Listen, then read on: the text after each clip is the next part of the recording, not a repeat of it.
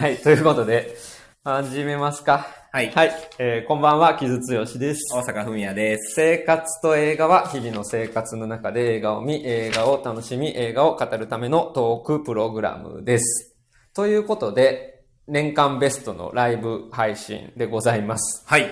はい。で、まあ、ライブ配信去年もやったし、今年の上半期の時もやったので、もうその時聞いてくださってた方はご存知かと思うんですけれども、えっと、今ここにビールもありつつ、まあ、飲み会がてらというか、忘年会がてら、年会ベストな話をできればいいかなと思います。はいこれアーカイブで聞いてくださってる方も結構いらっしゃると思うんですけども、まあ、いつも以上に緩い回になっていると思うので、ご容赦くださいというか、まあ、そんな感じでございます。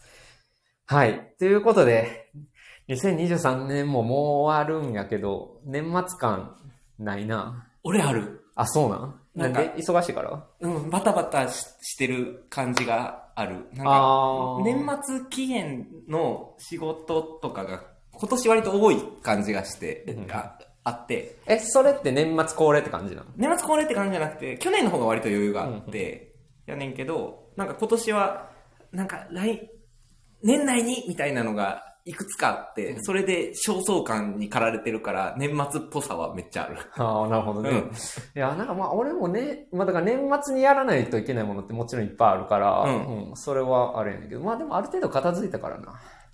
うん、そうね。あとでもほほら、この今日からとかさ、うん昨日結構めっちゃ寒なってるやん。寒い。寒ない。今日とかやばいやろ。今日やばい。今日大阪やばいっす。うん。はい。すいません、こんな感じでダラダラしてたんやけど、映画はどうでした？今年1年。ああ、えっとね、結構映画館に行きました。うんうん、あ、の、ほなんか、去年の年末会、ちょっとだけ聞き返したんやけど、うんなんか映画館行きましたって言ってたけど、うん。数えてみたら多分去年の倍ぐらいは映画館行ってて、ほうほうほう。20本弱、17、8本映画館で今年見てるみたいで、うんうんうんうん。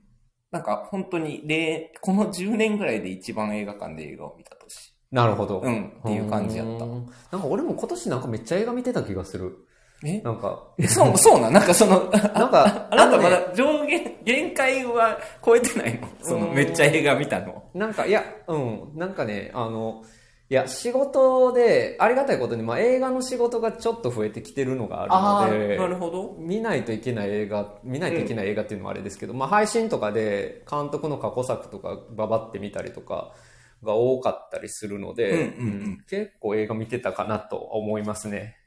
うん。って感じですけど、どうなんやろうね、今年みんな振り返る。あの、これ、あまあ後でも言いますけど、あの、エレキングの、今映画を、の本をエレキングから出してるんですけど、音楽本だけじゃなくて。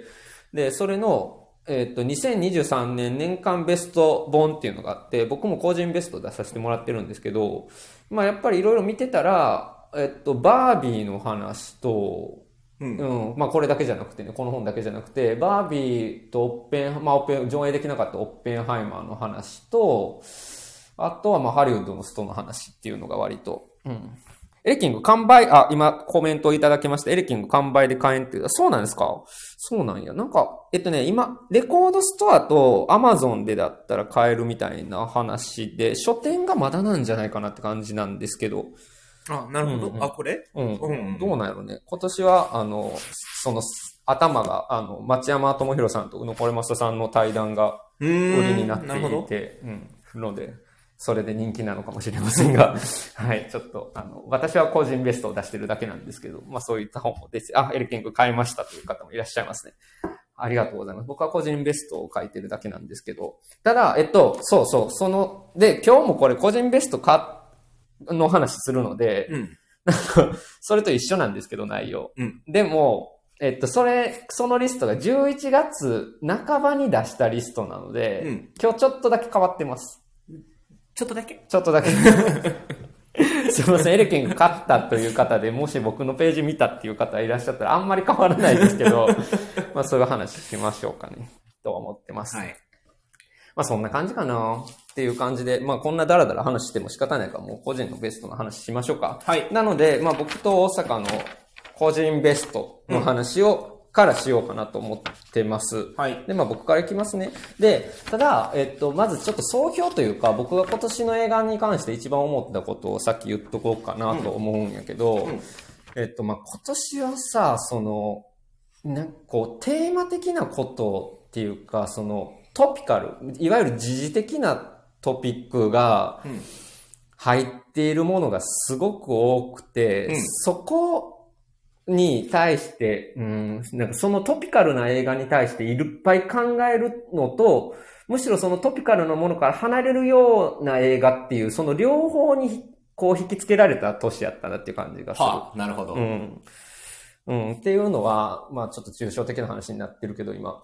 えっ、と、た、えっ、と、一番俺がそれを思ったのが、うんあの、リューベン・オストルンドのう、んあれなんですよ。あの、オスやえー逆逆転のトライアングルなんですよ。まあ、生活と映画でもトークセッションでやったけど、うんまあ、リューベン・オストルンドの映画ってこれまでも面白かったし、で、こう、そのカンヌでパルム取った逆転のトライアングル面白かったんやけど、ちょっとしんどいなってなったんやんか、俺。それが。いや、そんな言ってたよね。うん、それが一番大きくて、うんもうなんかこういう、うん、今のその格差社会の話と、まあそれをどういうふうに、まあ皮肉めいて調理するかっていうのが、もうなんか見すぎたなっていう感じが、見すぎたなっていうか、そしてまたよくできてるからさ、うん。逆転のトライアルが。なんかしんどいなって思ったねんな、ちょっと。うん。なるほどね。そうそうそう。うんうん。で、その中で、まあ、例えば、生活と映画でも非常にか聞かれた回数が多かった、シャーロット・ウェルズのアフターサンとか、うん。ああいう、そういうことじゃなくて、まあ、あそこにももちろんメンタルヘルスの話とか入ってるんやけれども、でも、もっとごく個人的なものとか、えっと、あるいは、えー、エジス・コリモフスキの EO みたいな、うん。まあ、映画の躍動、むき出しの躍動、躍動そのもので見せる映画っていうのに、うんうんうん。なんかすごく感覚的に惹かれた年やったなっていう感じやったな。なるほどね。うんえ、逆にじゃあ、そ、そっち側に惹かれた要素の方が多多かったっていう話気はする。うんでもまあ俺の性格上やっぱりもちろん社会的なアングルとかっていうのももちろん関心がすごく強いので、そういった要素も入ってるんやけど、なんか、うん、その両方に割とこう、まあ、引き裂かれてたまでは言うと大げさなんですけれども、なんかその両方すごく感じた年やったな。うんえ、結構その、パ、ああ、まあ確かに。あと、まあ、トッドフィールドのターンね。ああと、もう、そう、だから、あれは本当に力ある映画やし。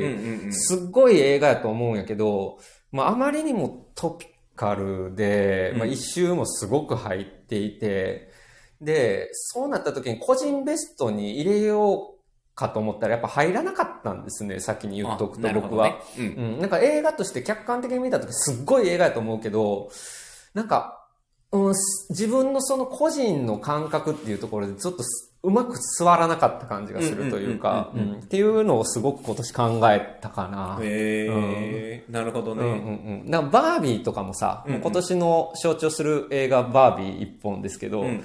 まああれもすごく、ある意味トピカルというか、うん、なんかいろんなそのイシューが入っていて、しかもまあそれが、まあネットを中心にして、まあ議論ので盛り上がるっていう、それはすごく素晴らしいことやねんけど、うんそれはそれでカルチャーとして。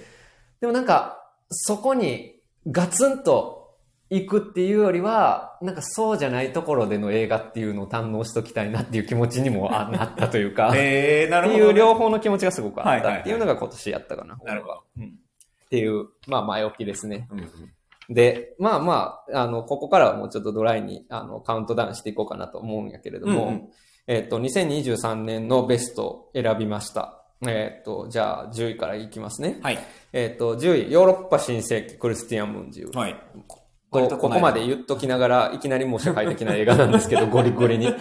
でもゴリゴリの社会的な映画をまあどういうふうにまあ映像と見せる、して見せるかっていうことで、このまあヨーロッパ新世紀を選んでるのは、まあちょっと福田村事件とかも入ってます、自分の中では。のうんうんまあああいう狭いコミュニティの中で、まあどういうふうにそういう排他的なものが生まれてしまうかっていうのが、まあ今のテーマであり、まあそれを映像としてどう見せるかっていうところで、まあクリスティアン・ムンジュはさすがだったなっていうことですね。はい。はい。で、まあ、時間かけてもしゃあないので、サクサク言いますね。次、9位が、えっ、と、ポール・シュレイダーのカードカウンタはい。ー。お9位。いや、よかったなあよかったねよかったなっていうカードカウンターは、俺はまあ少し、まあ比べるのもおかしいかもしれんけど、スコセッシのキラーズ・オブ・ザ・フラワームーンよりこっちの方が全然好きかなって思ったね。うん。まあテーマも違うっちゃ違うんやけど、でもまあなんか同時代を生きた作家がまたちょっと別のところに行ったんだっていう感じがしてるのと、っていう感じやね。うん。はい。でもまあ、でもこれも俺もやっぱりアメリカ、現代史っていうのをどう捉えるかっていうものとして見ているので、うんそういう意味ではまあ、そうやね、まあトピックはあるんですけどね。はい。はい。次、えっ、と、8位。えっ、と、今日見ました、私これ。えっ、と、ケリー、ケリー・ライカートのファーストカウおおおおよかったね。こ、こういうのが、いだからそのトピカルな部分、ある種のトピックイシューから離れる方向性の映画っていうところでやっぱり惹かれたものの一つかな。まあ男性同士の友情の話で、まあその、まあ開拓時代っていうかまあ昔の話なので時代物でもあるし、もちろんテーマはあるんやけれども、そのアメリカ映画でありつつも開拓精神っていうよりは、その一種の、うん、その、えー相互理解とか思いやりみたいなもので、えー人がどういうふうに生き残れるかみたいなことだったりするので、それはやっぱアメリカ映画の中で違うアメリカ、オルタナティブなアメリカを取ってきた人のやっぱ力だなっていうのをすごく感じましたね。ファーストカウ。ドーナツの話？ドーナツの話。うん。ドーナツ、あの、人、人の牛の、あの、乳を盗んでドーナツをあげる、あげる男二人の話なんですけど、いや、すごい良かったですね。はい。っていう感じで、今日から公開なんでおすすめです。はい。です。で、次が、えーっと、今、8位が牛だったんで、えっと、7位がジャファール・パナヒのクマはいないですね。うんこれもまあちょっとヨーロッパ映画に、ヨーロッパ映画じゃない、ヨーロッパ新世紀にちょっと近いけれども、閉じたコミュニティの中でどういうことが起こるかっていうことやねんけど、えっ、と、やっぱりジャファール・パナヒがすごいのは、自分を出しながら自己言及的に取りつつ、まあ映画とは何かっていうところに向かっていくところうんですね。もうここ、これは本当にすごい。しかもめっちゃ面白いっていうところもすごい、うん、でしたね。そして、牛熊と来たので、次が、えっと、イエジス・コレモフスキの EO で、ロバロバの映画。動物映画見てたんかな、俺。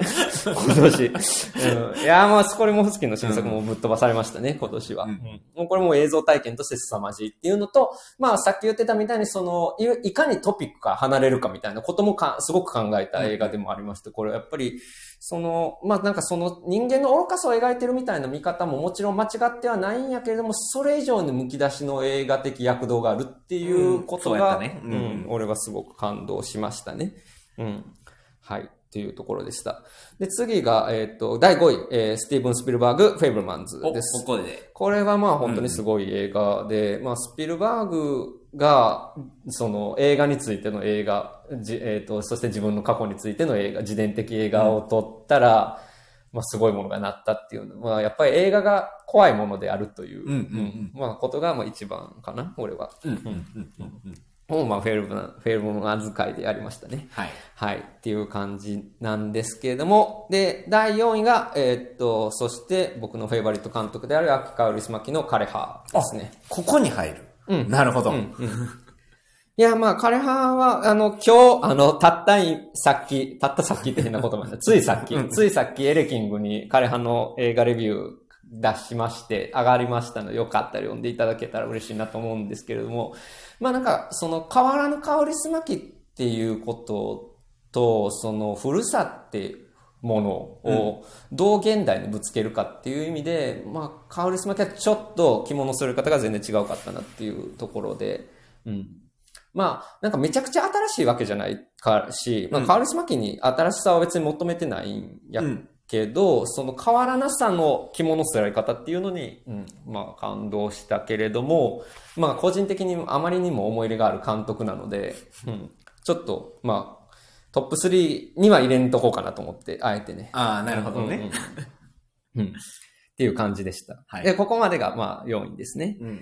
じゃあ次、3位。こはいこからトップ3です。えっ、と、シャーロット・ウェルズのアフターさん。はい。うん。これは、えっと、生活と映画はこ、今年の映画はこれやったんじゃないでしょうか。か視聴回数もすごくよく聞かれたし、反応も良かったし、レターも結構いただいたりとかしたり、うんして、アフターさんは非常に、あの、リアクションが良くて、で、僕も、えっ、と、監督にインタビューさせてもらったりとか、あ、そうやったね。うん、思い出深い作品でもあるんやけど、まあ、すごくそのパーソナルな小さな映画っていうのが、その新しい作家から出てくるっていうのはもういつの時代もあることやねんけど、でもそのちゃんとクイア性みたいなものが新しかったりとか、うん、でもやっぱり、まあ映像としての素晴らしさっていうところかなっていうところと、まあその新生のポール・メスカルがいるっていうところも含めて、まあいろいろタイミングもバッチリやったなっていうところは思いますね。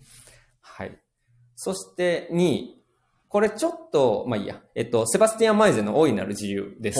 これ、あの、ちょっとその、その前の、去年の、えっと、レインボーリールでやってたりとかするので、うんで、日本来たのは遅いタイミングなんですけど、まあ、今回公式に公開されたのがここだったということで、うんちょっと選選んだんですけど、まあ、ゲイ映画もすごくやっぱり日本で公開されること多くなって、いろいろあるんやけど、ちょっとこれはここ数年でも抜きに出てたなっていうのはすごく思いまあ、す。そう。ん。これ見れてないねんな。うんうんやっぱりそのゲイヒストリーをどういうふうに捉えるかっていうところは、今、今、たくさんのその、まあ、ゲイヒストリーというか、クイアヒストリーをどう捉えるかっていうのをクイアの作家がいろいろやってるんですけど、やっぱりその映画としての、まず強さっていうところと、そしてその歴史に対してのなんか、嘘のなさみたいなところ、そのヘビーさもちゃんと捉えつつ、まあそこじゃない。だから、まあ1対1の、例えば男と男の関係があったとして、すごく複層的な話になっているんやんか。ほうん。で、やっぱりその、うんまあ、LGBTQ、クイアみたいなものをテーマにしたときに、ある種のその、うんメスメッセージっていうか言いたいことがあったとして、それを優先してしまいがちやねんけど、この映画やっぱ複雑なものを複雑なままで見せていて、で、かつ、やっぱり映像体験としても素晴らしいっていうところが大きかったですね。う。うんっていうのはね。はい。そして、えっと、第1位は、これは、まあ、エレキングにも出してるのと一緒なんですけど、アリス・ディオップのサントメールある被告です。なるほど。はい。ちょっと去年に引き続く渋い映画になってしまったんですけど、まあフランスの、まあ女性役イヤーの映画監督の新しい波が来ているっていうことの象徴やねんけど、これは結構ぶっ飛ばされましたね、僕は。あの、まあその、本当にこれもある種のその個人の映画として撮られてるんやんか。うん。で、まあこれ、この回撮ったからあれやねんけど、その実際に起きた事件の裁判のぎ議事録を使って脚本化してるっていう、それはそれでまたす、すさまじいものがあるんやけど、それと、えっ、と、監督自身のパーソナルなものを混ぜてるんやんか。まずその、レイヤーの複層、うんうんレイヤーの複雑さっていうか、うん。うんレイヤーがすごいっていうのと、かつ、そしてそれが個人と社会において、あるいはヨーロッパとアフリカにおいて、うん、っていうのを、えーあるいは母と娘においてっていうのの複雑さっていうのを、非常に示唆的に何重にもやってるっていう。作品ですねなるほど。うんで、ある意味役者に負荷がかかるような厳しい演出をしてるんやけど、うまあそれに役者がバッチリ答えてくるっていう作品で。なるほどうん、うん、うん。ですね。だからまあ、フランス映画が本当に変わってるっていうのをここ数年か感じてるんやけど、まあそれをすごく感じたし、で、それの中でアフリカっていうのが結構やっぱキーになるんやなっていうのもすごく感じましたね。という10本でした。なるほど。サントメールが1位なんですね。そうやね。俺結構これは前から決めててんな、サントメールそうなんや1位にしようっていうのを。うん。から、うん。エレキングに出した時も1位はまあサントメールにしようと思って。で、じゃあもう割と革新的な、あの、うん。の1位ってことね。そうやね。うんまあなんか自分がこういう個人ベスト作る時って、割と発見みたいなものは割と入れてるんやけど、うんまあ去年は三本算数やったからあれやけど、うん。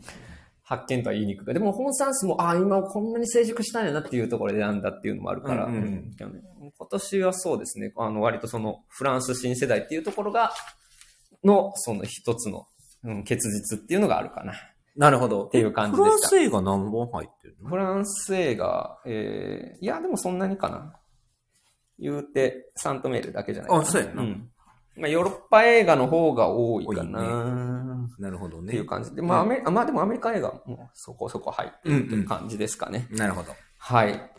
という感じでしたね。ここで、だから本サンスの小説家の映画とかをちょっと落としちゃったんですよね。うん自伝が小説家の映画って感じかな。他には？他にはね、ザ・キラーとかも入れたい気持ちはあったんやけど、やっぱうんうんあんまり、なんかその、めっちゃ面白かったけど、うんうんこあ、まあでもこのラインナップの中にどこに入れんねんっていうのはあるかも。ね。うんまあ、別れる決心とかね。うんうんううんん。そうそう、そのあたりかな。うん。っていう感じでした。私の今年は。はい。はい。はい。はい。え、俺のテレビシリーズの前に大阪の話した方がいい？え、どっちでもいいよ。じゃあ大阪のベストどうぞ。あ、ベスト、うんはい。じゃあ、俺はさらっといきますよ。えーっと、一応じゃあ俺はベスト5でうん。いきます。うん。えーっと、5位、うん。えー、コンパートメントナンバー6。はで、えーっと、4位、ザ・キラい。うん。ー。3位、アフターさうん。うん。ん。2位、カードカウンター。うん。1位、フェイブルマンズ。はい。です。まあ、フェイブルマンズはフェイブルマンズやろうなと思ってたんやけど、2位カードカウンターなんや。悩んだ。アフターさんとカードカウンターで。で、まあ、結その、今の気気持ちなのかな、うんで、考えると、カードカウンターかなっていうのやけど、まあ、ほぼ同率2位ですわ。はいはいはい っていう感じかな。まあ、あの時も喋ったけど、今振り返ってカードカウンターがそこまで良かったのって何や何やったんやろうな？なんか、うーん。だ俺はあの映画は、うんまああの時も言ったけど、うんやっぱりそのアメリカ現代史っていうものの織り込み方のうまさ。うん。んと、そうだからその、まあ社会と個人っていうことをさ、やっぱりすごくいつも考えてるんやけど、うんまあそれをどう語るかっていうところの洗練かな。今でも、まあ、あの、男の孤独っうん。ていうのと、なんかまあ仕事上なれかもしれんけど、割と今年人を育てるっていうことに、フああ、そこね。ォーカスがあったっていうところが、割と気持ち的にマッチしたっていうところも、まあ、割と大きいかもしれない。あれを人を育てる映画と思っていいんだ、大丈夫なんだろうか。いや、でも、それってまあ、ひ なんか人を育てるってさ、うん。その、なんていうか、明確にじゃあ、こう、この人をこうやって育てましょうっていう,、うんよりも、なんか、まあ一つのなんか絆のあり方の話にどんどんなっていくところがあるとは思ってはいて、で、それってなんか正しい、これが正しい、正道だよっていう風に教えてあげるっていうのじゃなくって、ななんとなくもう、あの、一サンプルとして、こういう生き方を俺はしてきたんだっていうのを、うん。もう見せるしかないみたいな、あの、しか、この子にできることはないみたいなのがうんあるような気がしてて、なんかそこを一つ感じたところがあったような気がする。おーなるほどな。うんなんかさ、まあそのザ・ベアのさ、その個人のトラウマっていう話と多分カードカウンターって通じてくると思うんだけど、その人を育て、だからまあ人に、うん、なんかその部下とかさ、ううん同じチームにいる人たちを、と育てていくとかっていう時に自分のトラウマをどうするかっていう問題がさうんうんうんうんうん、結構あるっていう話やと俺は思うからさ、だから大阪はあれじゃないですか。なんかトラウマがあるんじゃないですか。トラウマを なんかクリアしないといけない年やったんじゃないですか。いや、あると思う。その、なんか、その、社会に出てからの、その、しんどかった時期のトラウマみたいなものは、うんまあトラウマってい、ラベル付けしてしまえるほどのものなのか分からへんかったけど、なんかその頃と同じことをさせたくないっていうような、やけど、なんか今の自分があるのは結局そこを通過したからであるっていううん。のもあって、じゃあ、そうじゃなくて、えっ、と、まあ、その自分が得た良きところだけを、例えば人に伝えるのであれば、どういうやり方ができるんだろうみたいなのを、うん。結構この1年悩んだところはうんそれをカードカウンターに見出してたってこと？うんっていうのが、あの、一つあったんじゃないかな。そ、そこがすべてではないもちろん。うんうんあの、そだからこそカウントカウンター2位ですってわけじゃないけど、そこのは一つあるかもしれへんなっていう。なるほどね。うーん。なるほど。そっか。えっと、あとは、あと、フェルム、フェーブルマンズは？フェイブルマンズはもう、言わずもがなですよっていうだけなんやけど。あのさ、だから、去年、うんえ、あれやったやん。あの、ウエストサイドストーリーやったやんか。うん2年連続スピルバーグやんか。はい。そこのさ、そのウエストサイドストーリーとフェイブルマンズの違いみたいなこととかは考えない。もうスピルバーグやから、スピルバーグやから1位っていうわけではないよ、でも。うん。でも、去年の、あの、ウエストサイドストーリーより、えっ、と、確実に1位なのはフェイブルマンズってもう決まってたっていう感じではうんうんうんうん。あるし。そうやね、うん。俺だから去年ウエストサイドストーリー入らんかったもんな、うんベストに。だから去年はどっちかっていうと、スピルバーグだから入れたっていうところは、あの、を1位にしたっていうところは、あの、逆に言うと結構あったかもしれないけど、振り返ると。今年で言うと、もう圧倒的映画体験としての1位がフェイブルマンズでしたっていうう感じ。なるほど。すべてにおいて完璧でしたっていううん感じ。完璧ね、完璧か。完璧？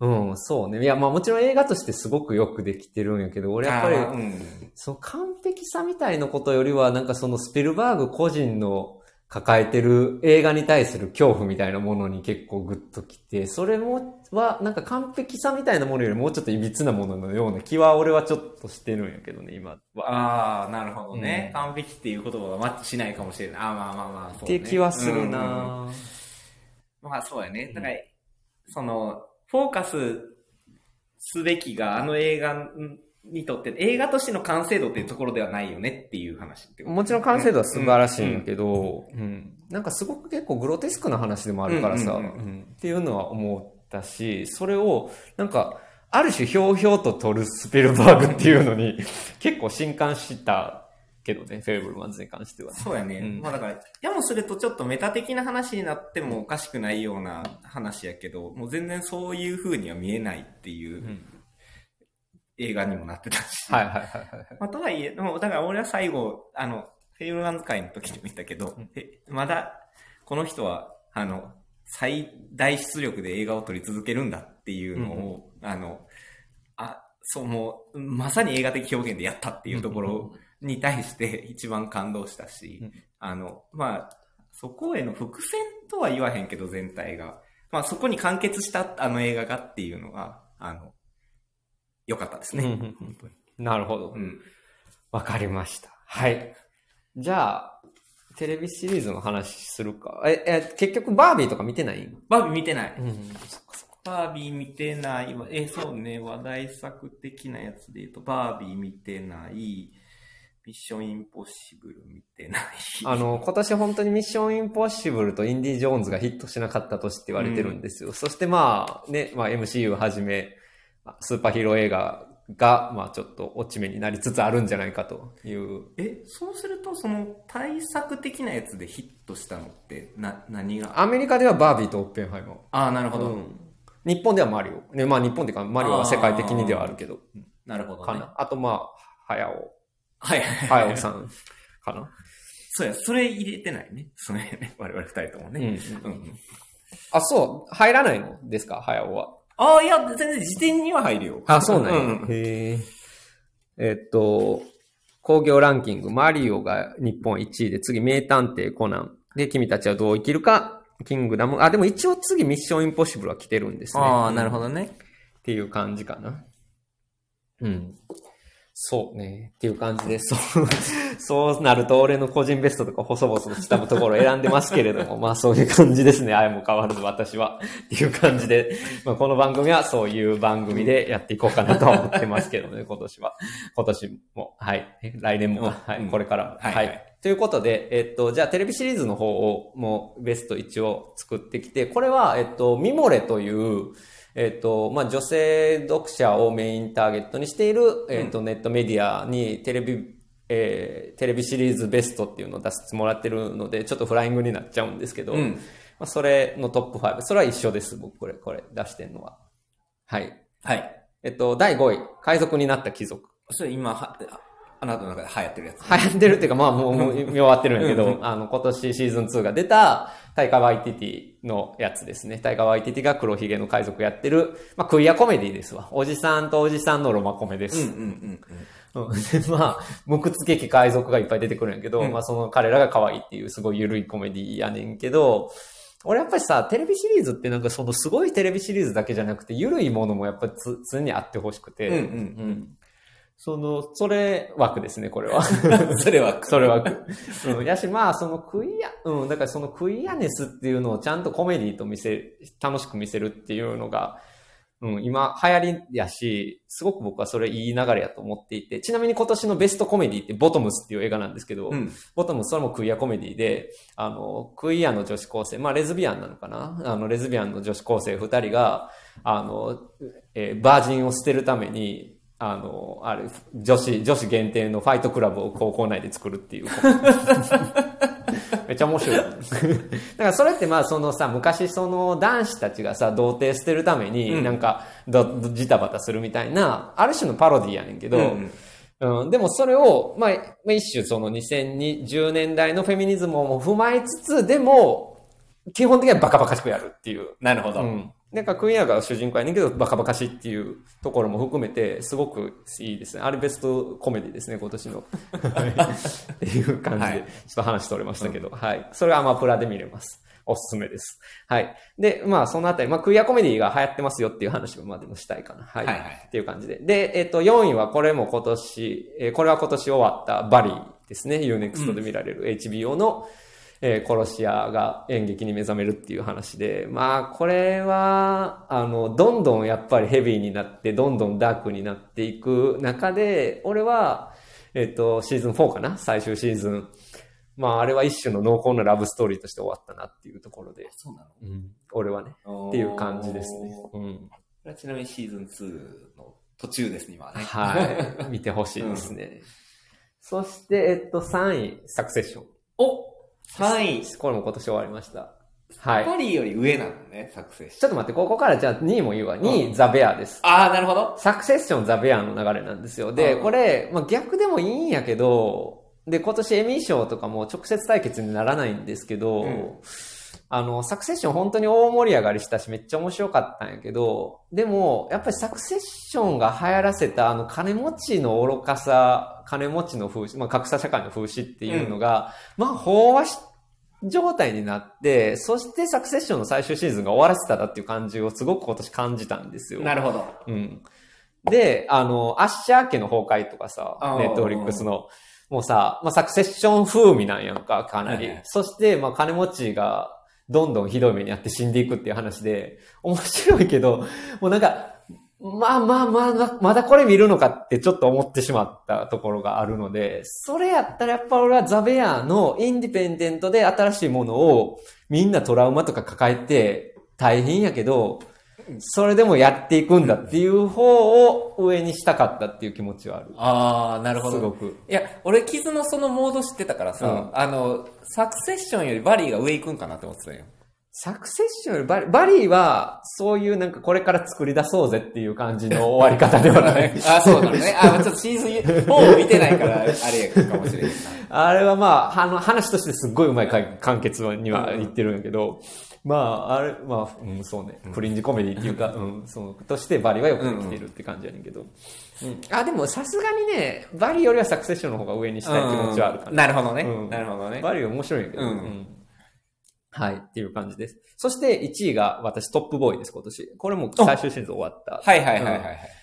えっ、とね、これも、まあ、トップボーイすごいいいドラマなんですけど、もともと。うん、まあ、イギリスのサハが作ってるらしい、イギリスのサハらしい映画で、まあ、そのブラックブリティッシュのギャングもので、もう本当にひどいことがいっぱい起こるんやけど、まあ、彼らのハードな現実を見せつつ、でもその草の根的な、あの、まあ、団地の話やねんけど、うん。団地のコミュニティの助け合いとかも描かれてて、まあ、イギリスですねっていう感じやねんけど、うんそれと、まあ、主人公たちのたどる結末っていうものの重さっていうもののコントラストっていうところが、まあ、見事やなっていうところでなるほどしたね。はい。なるほどこの5本です。だから、ラストオブアスとかちょっと外して海賊になった貴族入れてて大丈夫なんかなっていうリストなんですけど、まあそんな感じかな。5本選ぶとしたら。え、じゃあ、時点ラストオブアスぐらい？ラストオブアス好きやけど、どうやろなラストオブアスエピソード3が良すぎてな全体、全体ね。もすごいいいんやけど、うん西部劇として。うん、まあシーズン2っていうか、シーズン2じゃないかな。2もあるしなーっていうところで、そうね、良かったけどね。なんか俺、うん、でもやっぱりそのさ、あの、うん、その公共と私の、うん、ぶつかり合いみたいなことの話がやっぱ辛かったな、ラストオブアスは。うーん。だから、ザ・ベアみたいに、ああいう、だから、コミュニティをどう作っていくかっていうことの方が、やっぱ、アップリフティングされた年やったかもしれない、それで言うと。なるほど。うん。だからサクセッションとかもさ、やっぱり、あれはすごくやっぱ風刺としてよくできてきて、一部のその特権階級がもうアメリカ全体を動かしてるだみのだみたいな話をすごく炙り出してたから、すごいなと思うんやけど、でもやっぱ違うものも見たいなっていうのをちょっと思ったかもしれない。なるほど。すごかったけどね。うんっていう感じでした、私は。今年なんか去年より、そういや逆に言うとドラマあんま見てない気がするな、俺。あ、そう。うん。アンドジャスライクザット見てない。あの、ジャストライクアートは、あの、私の妻が、あの、ずっと見てたのを、たまに、ああ、この人出てきたみたいななんか、よああ、この人出てきたって、っていうやってるだけ。懐かしコンテンツもちょっと厳しいよな、今いろいろな。そうやね。ああとテッド・ラッソね、最終的にあテッド・ラッソねテッド・ラッソああとね、今あれ面白いんですよ。ファーゴの新シーズンが結構久しぶりに面白いんですよね。え、ファーゴって今シーズンいくつなの？5、今あ5やって5あそうかて、テッド・ラッソの、今テッド・ラッソで思い出したんだけど、テッド・ラッソの、あの、キーリー、ジュノーテンプル、うんが主役なんですよ。あ、主役なの？うん、めっめっちゃ面白い。うん、あの、彼女か。まあまあ、その、なんつうの、あの、ファーゴらしい脚本ががっちりある、うんうんうんまあ皮肉めいた話やねんけど、ぼ僕はちょっと苦手なテイストでもあるんやけど、今回かなり面白いですね。俺は結構シーズン1以来かも。うん、って感じ。なるほど。うん。あれはまだ見てないです。あの、アマーダー、インジエンドオブザワールド。あれはちょっとまとめて年末に見ようかなと思ってるので、まだ見ておりません。けれども。まあ、こんな感じかな。でもトップボーイ1位っていうのは結構確定かも、俺今年。なるほど。うん。それはまあ、今年は、今年はまあ、ザベアやったかな。うん。うん。そうやね。うんよ、ベアよかったよね。よかった。あの、夫婦で、あの、キッチンで、ビハインドってやってるもん。いいでしょ？いや、なんでよ。そういう、そういうのは言ってもいい。いやいや、そう。え？ダメ？ダメ？いや、はい、すいません。なんえ、じゃあ、か、キズさん。お大阪の妻の、妻が付き合わされてるんやろうな、みたいな感じ。いや、そんなことないよ。ベア一緒に見たもんだって。ええその、その、あれ、そのノリに。ノリに付き合わされてんやろうな。え、ちなみにこの年末年始、うん。あの、チャラッとビンジウォッチするんだったらどれみたいな。チャラッと？いや、その、なんでしょう。海賊になった貴族。あ、そっか。チャラッとと言われると軽く見れるのは圧倒的にそれですけど。わかりましチャラッとってどういう意味？た。え、いや、こう、あの、なんやろ。例えば、え、だからトップボーイを最初から見てもいいんですよ。ら、トップボーイをそういうわけでもない。いや、だから、5、5、6話、5、6話、え、だからバリー最後まで見いや、そしたら。そうか。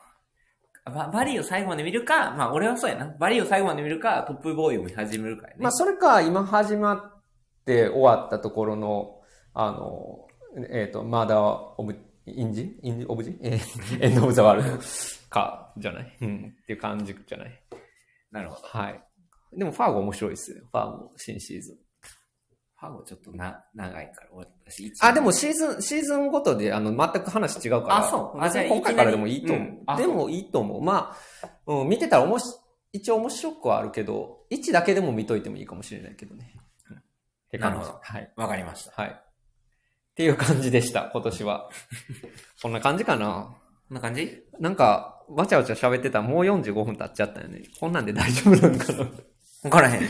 えでも、なんか、あの、効率よく話し そうやね。うん。うんそうやね。まあでも今年、結構だからドラマも結構終わったしね。で、まあストの影響もあって、来年のそのハリウッド映画っていう意味では結構少なくなるやろうし、まあどうなるんかなって気はするし、その時にヨーロッパ映画を人々が見に行くのかと言われるとちょっとわからないしね。傷がバンバン紹介するから見に行くんじゃない？なんかビクトレリスの、あの、瞳を閉じてめっちゃヒットしたとかあったらいいのにな。来年。いや、エリセは、あの、なんか学生時代に、あの、か、こう、一応見とかな感で見たっていう記憶になってるから、あの、今回、ちゃんと見直したいなと思って、うんあのまあ、三つ橋、あの、のささやきと映画館で上映あるので、うん、L すると、ううんん、あるのでいいんじゃないですか。うん。うん。2024年は何が楽しみですか映画。2024年？え、俺、ちょっとまだ、あんまり情報がないよ。あ、そう。うん。偉人たちですね、私は。あアンドリューヘイの。はいはいはい。君たちは、一緒に見に行きますか？どうですか？まあまあ、普通にあの、死者は見れると思う。あそうかうん、からあれやけど。うん。偉人たちじゃないですか？やっぱり。なるほどね。俺、だから情報がないよ。ごめんね。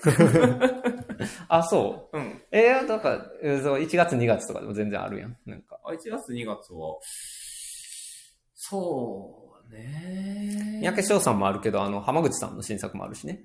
あ、そっか。3月、4月、3月やったっけ？うん。うんとか、そうか、そうか。とかって感じですね。うん。はい。はい。はい。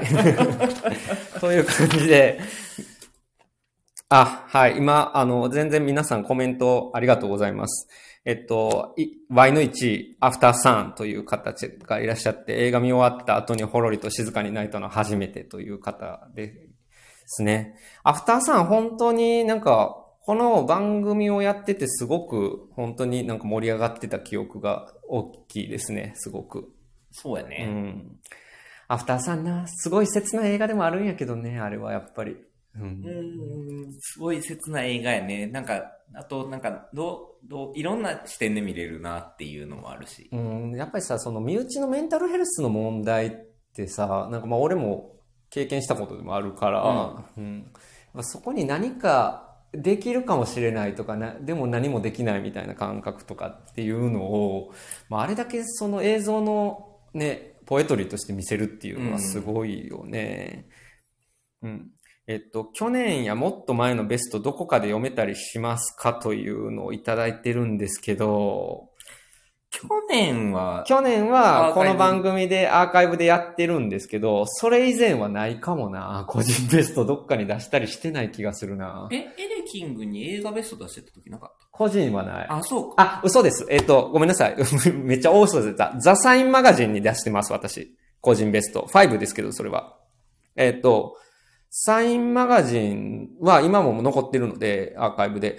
えっ、と、えっ、と、年末に毎年出してるじゃないですか、個人ベスト。で、あれは年間ベストアルバム、年間ベストソングっていうのをやってるんですけど、それに僕は年間ベスト映画も出してるので、そこを辿っていただけるとって感じですね。何にしたかもう覚えてないけど。え？去年は、ああ、え？去年は俺は本参戦。本参戦。ね。その前は俺も覚えてません。2019年って何やったっけ、うん、あ、はい。すみません。ちょっとこんな感じになって、うろ覚えなんですけど、もう過去の記憶どんどん忘れていくからさ。ザ・サインマガジンのやつですえね。直近の記憶の方が割と忘れへん？昔のこと、覚えてることは覚えてるあー、そうやよ。ね。でもなんか2010年のベスト、10年代のなんかベストとかがっつりやってもいいかもしれへんな。一回。え？それ？映画ベストってことやの、うん。うん。2010年代ね。あ、それちょっと面白いかも。うん俺も結構一番映画を見てない10年間かもしれない。ああ、そうなんや。うん。その前、僕、あれかな？あの、あの、パブロ・ララインかな？エマ・アイノワナかな？それその前の年かな？あ、いや、多分そうやと思う。うん。1位にした記憶がある。うん。はい。で、なんか、あの、君の名前で僕を呼んでの年とかもあったりうんうんなんか2015年以降ぐらいはやってる気がします。出してる気がします。はい。っていう感じかな。はい。はい。で、ただこれね、あの、個人ベストじゃないですか。で、個人ベストはまあ別に全然その俺のアングル、大阪のアングルあっていいと思うんやけど、なんかそれだけじゃ思んないなと思って、うん。生活、この番組としてのベスト10を作りたいなって今ちょっと思ってるんですよ。っていうのはこれ何かっていうと、その傷個人のベストとはちょっとずれる感覚があってですね、この、まあこれ1年半ぐらいこれやってるんやけど、うん。えっと、まあ聞いてくださってる方のリアクションとか、うんうんうん、あるいは俺と大阪のあの共通項とか、うんうん。うん。っていうなんか、ちょっとずつやけど、メディアっていうと大げさやけど、一つの場になった感覚がちょっとあって、はい。はい。そうなった時に、ベスト、生活と映画としてのベスト10っていうのを作るとしたら、傷個人のベスト10とは、またちょっと違うものになるなと。はいもちろん作品として被るものいっぱいあるけどね。なるなって思って。そう、ボンズオールはいかがでしたかっていう今コメントをいただいて、ボンズオールすごく好きでしたよ。あの、ガダニーノの。うん、もちろん。すすごく好きやったけれども、そうっすね。あの、あえて、まあ、ここに入らなかったことをあえて言うと、ちょっと We Are We Are の発展系っていうところが割と大きいかな、僕は。うんうんうんうん。やっぱりその、うんカミングオブエイジものっていうものの先をちょっとガダニーノには今期待してるから、うん、そっちを、だからチャレンジャーズ、来年のチャレンジャーズがどうなるかっていうのも全然想像つかないんですけど、うん、ボンズドムロもすごい好きやけど、えっ、と、ガダニーノはなんかちょっと違うものを見たいなと思ってますね。なんか、うん。バローズのクイアを映画化するとか、なんかあの人でも企画上がって頓挫するみたいなことも結構多いから、なんかめっちゃ聞くよね。い聞くけど、えっ、と。ね、あれは、うん、なんか、なんかは潰れたっていう話は聞いた。ので、ちょっとそうですね。はい。え、で、そうや。えっ、と、で、なので、ちょっと生活と映画のベスト10をテキストで作ろうかなと、今ちょっと思ってるんですよね。で、まあ僕も書きますけど、テキスト。まあ大阪君にも書いてもらうという感じのベスト10を、まあノートか何かで出せたらいいなと今思っていて、はい。うん。まだ何もやってません。まだ形にはなってないんやけれども、まあ出せたらうんうんまたみん、あの、報告しますので、出したいなと思ってます。まあそれはちょっと多分、ちょっと有料記事にさせてもらおうかなと思っていて、まあちょっとこの番組やってることに対する、まあドネーションがてらというか、まあ興味あればっていう感じで、あの、もしよかったらアクセスしていただければなと思うんですけど、まあまだできていないので、えっと、できたらここで、はいえっと、アナウンスしようかなと思ってますはいね。はい。っていう感じで、あの、本当に、えっ、と、まあ、これ、今年、えっ、と、まあ、本当に、スポ、スタンド FM 以外のプラットフォームに出して、まあ、うん Spotify で聞いてくださってる方がすごく多いんですけど、うん。まあ、再生回数やっぱりそこでガッと伸びて、うんうんうん結構聞いていただいてるのうで、ん。うん、うん。そう。ど、どうですか？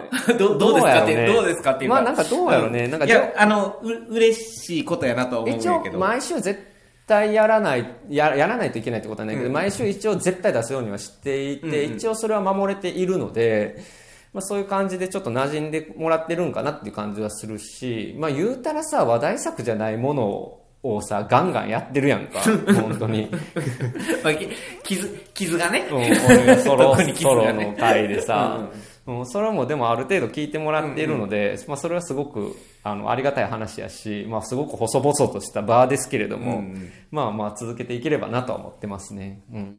なんかまあ、そうやね。だからアフターさんとかがリアクション良かったのもすごく良かったし、うん。そうやね。っていうのはあるかな。うん。いやーでも今年の反省で言うと、私達成し、全く達成していないことがあって、ゲームオブスローンズ結局見てないです、まだあれ？なんか宣言してたっけ？ああそっか去年言った気がする。今年中に見るぞって言って。全然見てない。俺途中脱落組やからさ、ゲームオブスローンズ。え、俺も、え一応、あの、シーズン1は見たよ。うん 俺シーズン3ぐらいで脱落したんかな。うん。でも、もう一回ちゃんと、また忘れてるから最初から見直しななと思ってるし、ハースオブドラゴン来るので、また、新シーズン。それまでにちょっとみんな頑張って、それ来年の目標かな。って感じっすね。なるほど。あのさ、いや、あの、彼氏が興味ないんやんか。え、あ、そうなの？ゲームオブスローンズ。あの人、あの、原作読み始めて、うんなんか合わなかったらしくて、それで、なんか、見ようとしてくれなくて、あれだけ長いものって、なんか一緒に見る人がいないとなかなか厳しいねんな。じゃあ、俺、あ、の、の、一緒に見ようか？あなたあれは？ストレンジャーシングスは？いや、それ言われると思って今、今もう、あの、つ、次その話になるんやろうなと思ったけど。いや、はい。だから、見ますよ。えっ、と、つ、次は、えっと、2025じゃないかな。だから、あの、来年中にだから見切れば、うんその、最後は一緒に、そうやね。世の中と一緒に見れるわけ。まあでもちょっとストレンジャーシングスも時間かかりすぎたよね、完結までに。っていうのあるかな。えっと、今コメントでサントメールはこの番組で聞かなければ見に行き行ってませんでしたよという方、ありがとうございます。そうですね。なんかそういうものをお勧めできたのはすごく良かったですね。さすがでうすね。ん。うん、そうやね。まあだからミニシ、ミニシアター系の映画とかもガンガンかかっ、ね、ガンガンかかってガンガンな終わっていくっていうサイクルの中でなかなか難しいよね。そうやね。うん。なんか、その、もう、ほぼ一し、この一週間レベルで調整していかないと見えない、見れない映画ってあるから、うんうん特に。東京はちょっと需要が違うもの。関西でも結構、ほぼもう、い、一週間遅れたら、あ、この、なんか午前中の枠しかないやん。平日のみたいな。ただ、映画館映るっていうのは最近増えてきてる。ああ、なるほど、ねうんあ、そうね、そうね。ううんんうんっていうのは増えてきてるから、まあそれを駆使するかっていう感じかな。でももっと地方とかやったら難しいやろうしね。うんまあそこら辺もなかなか大変な話は聞くので、ね、なんとちょっとで、ちょっとだけでも貢献できたらなと思ってますね。今、あの、コインをいただきました。ありがとうございます。ありがとうございます。いや、本当にそうですね。っていう感じで、俺今何か言おうと思ってたの？忘れた。あ、そうそう。で、あ、そうそう。今日本で僕、あの、ファーストカウ、あの、さっきも言いましたけど、ケリー・ライカートの初日で見てきたんですけど、めっちゃ良かったし、やっぱり映画館で見ることが意味あるなっていうのをすごく思った映画だったので、うん。やっぱり映画館で見てほしいですね。ああいうの。お客さんの入りはどんな感じ？8割ぐらいは入ってたんじゃない？あーそううん。うん。な、多分何、何時ぐらい？の回2時。ああ、そうう。ん。なるほどね。うんうん。あ、こ、えーココインありがとうございます。い や本当にこう、こういうの本当にね、ありがたいんですよ。実はこれ収収益化もしているので、実は、スタンド FM で。はい。ありがとうございます。ありがとうございます。はい。そうですね。じゃあ、ちょっといい時間になってきたので、なんかある？大阪、まとめ。え、まとめ、うん 今年どうでしたか？的なやつうんは、なんか、傷はありますか？今年はどう、どうでしたか？映画以外は。映画以外？うん。映画以外？映画以外？なんか、うーん今年、個人的にはあんまりパッとしない一年やったな、ちょっと。うーん、まあまあ。でもまあまあまあ、お仕事があるだけすごい。まあ面白い仕事もいろいろさせてもらってね。はい。テイラーとビヨンセのライブ映画について一言お願いします。そうですよね。だからテイラーがまあ日本であんまりテイラーの映画がヒットせんかったのって結構厳しいですよね。あの、すみません。ビヨンセまだ見見れてなくて、ビヨンセ、あの、近く見に行こうと思ってるんですけど、うん、まあ、テイラーのライブ映像、ね、ああいうの増えていく、うん、まあ難しいな。だから、僕結構、だからテイラー、めちゃくちゃす、すめっちゃ大ファンとはちょっと言いにくいんですけど、でもやっぱすごい人やなとは思うんやけれども、なんかやっぱそこで映画上映でライブをやるときに、日本とアメリカの現象の差が出たときをどう捉えたらいいんやろうなっていうことをすごく考えたな。バービーについてもそうやねんけど。うーん。え、うーん？え、ど、どういうこと？どういうこと？いや、だからまあまあ単純にバービーはアメリカでめっちゃヒットしたけど、うん日本ではそんなにヒットしなかったみたいな話じゃないですか。それって、うん、ね。それはでも、バービーを見に行った層はさ、うん。だから、バービー自体は、うん。で、バービー人形自体が日本でそこまで、その、あれなんじゃないの？あの、っていうのはよく言われるんやけど、いや、俺はそれよりも、やっぱりフェミニズムをポップカルチャーとして、どういうふうに、まさしくその大衆的なものとして語るかっていうことに、やっぱり日本の文化が慣れてないんかなっていう感じがすごくするな。別にあれバービーじゃなくても全然通じる話はもう別に、バービーやから見に行こうっていうことだけでもないもん、やっぱり。え、でも、やっぱ、ポップカルチャーっていうか、大衆性みたいなのって、うん。やっぱ、カルチャーの違いが、ん如実に出るところいや、だからあれ、がリカちゃんやった、リカちゃん人形やったとしても、まあ確かにそれは、そんなっってことじゃないと思う、もうあれ別に。うん。あ、皆さんありがとうございます。コインをたくさんいただきまして。そう。っていうことは結構考えたけどなそう。あの、萩原さんとやった、あの、映画お茶会、バービー会は結構聞かれたんですよ。だから、気にしてる人はやっぱりすごく気にしてるし、ううん、すごく盛り上がるんやけれども、そこから外に広がっていかないっていうのはすごく感じたし、うんうんうんうん。なんかテイラーの映画とかもやっぱりなかなか、そうやな、難しいなと思って。だから今年結構ザ・ベアでテイラーがかかった瞬間って結構美しい瞬間やったと思うんやけど、それをね、どれくらい共有できたのかっていうのこととかいろいろ考えたりしましたね。はい。ありがとうございます。毎週の楽しみでした。えー来年もお体に気をつけて頑張ってくださいということで、そうですね、年末ですもんね。風邪ひいてないんですか？今んとこ大丈夫。うん。ので、来週ちょっと東京行くので、そこら辺のバタバタで風邪ひかないように頑張ります。ありがとうございます。一応25日も出すと思うし、その次の1月1日月曜日も出すと思います。はい。ので、いつもなんとかそういう感じでやっていきたいなと思ってます。